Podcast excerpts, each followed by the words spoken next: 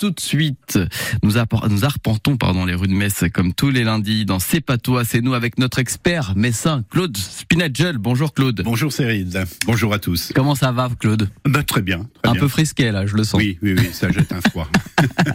Notamment dans les rues de Metz. Alors euh, Claude, on prend la direction ce matin de la rue du Four du Cloître. Hein.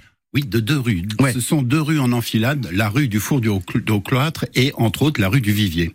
Alors situons déjà ces, ces rues-là. Eh bien, la rue du Four au Cloître, quand vous montez la rue Taison, c'est la première rue à votre gauche qui descend comme pour rattraper ou passer derrière le fameux office de tourisme de Metz. Et vous avez donc la, rue du Vivier qui commence d'ailleurs en bas de la rue du Four au Cloître et qui va par derrière la caravane, la pardon, la cathédrale, ah qui rattrape carrément la, la place de Chambre.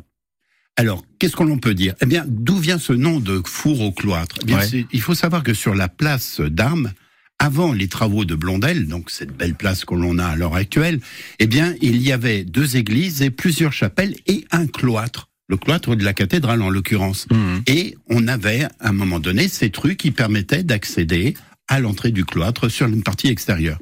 Petite anecdote, on, dit qu'il y avait une corniche avec une une croix qui était positionnée là, et tout tout curé qui aurait ou tout religieux qui aurait comment dire commis les péchés de chair devait de tout, devant tout le monde expier et faire des prières suivant un temps donné qui était déterminé par l'évêque d'ailleurs un peu à la au dan de tout le monde. Alors tout le monde euh, rigolait, disons, il était avec les colibés, etc. Donc c'était une, légende ou c'est réellement arrivé tout ah, ça alors bah, on, a des traces comme quoi c'est réellement arrivé. Alors nombre de fois, je ne sais pas, mais c'est au moins arrivé plusieurs fois. Oui, oui, oui. Hmm. Et puis ensuite, eh bien.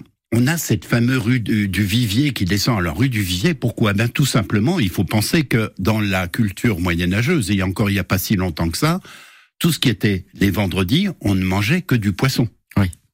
Et quand vous avez les carèmes, la viande était interdite. On se rabattait quand on était avec des moyens, c'est-à-dire réservé un peu aux gens riches. On avait du poisson. Et il y avait même des pêcheurs dans la Moselle qui étaient des pêcheurs professionnels.